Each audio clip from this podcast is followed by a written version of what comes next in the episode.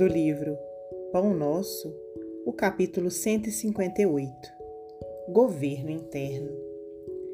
Antes subjugo meu corpo e o reduzo à servidão, para que, pregando aos outros, eu mesmo não venha de algum modo a ficar reprovado.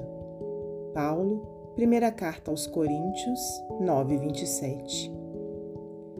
Efetivamente, o corpo é miniatura do universo.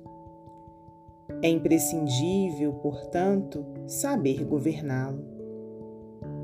Representação em material terrestre da personalidade espiritual, é razoável esteja cada um atento às suas disposições.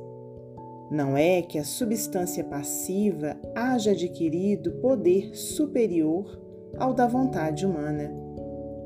Todavia, é imperioso reconhecer que as tendências inferiores procuram subtrair-nos o poder de domínio. É indispensável esteja cada homem em dia com o governo de si mesmo. A vida interior, de alguma sorte, assemelha-se à vida de um Estado o espírito assume a autochefia, auxiliado por vários ministérios, quais os da reflexão, do conhecimento, da compreensão, do respeito e da ordem.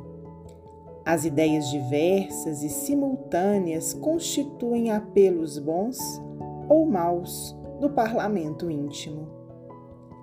Existem, no fundo de cada mente, extensas potencialidades de progresso e sublimação, reclamando trabalho.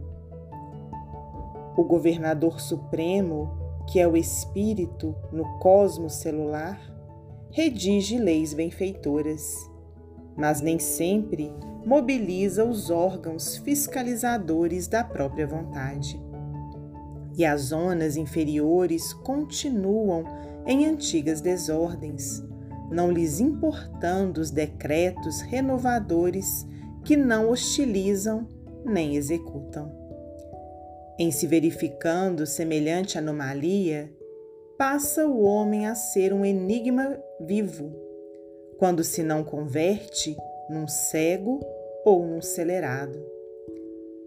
Quem espera vida sã, sem autodisciplina, não se distancia muito do desequilíbrio ruinoso ou total. É necessário instalar o governo de nós mesmos em qualquer posição da vida. O problema fundamental é de vontade forte para conosco e de boa vontade para com os nossos irmãos. Emmanuel, psicografia de Francisco Cândido Xavier.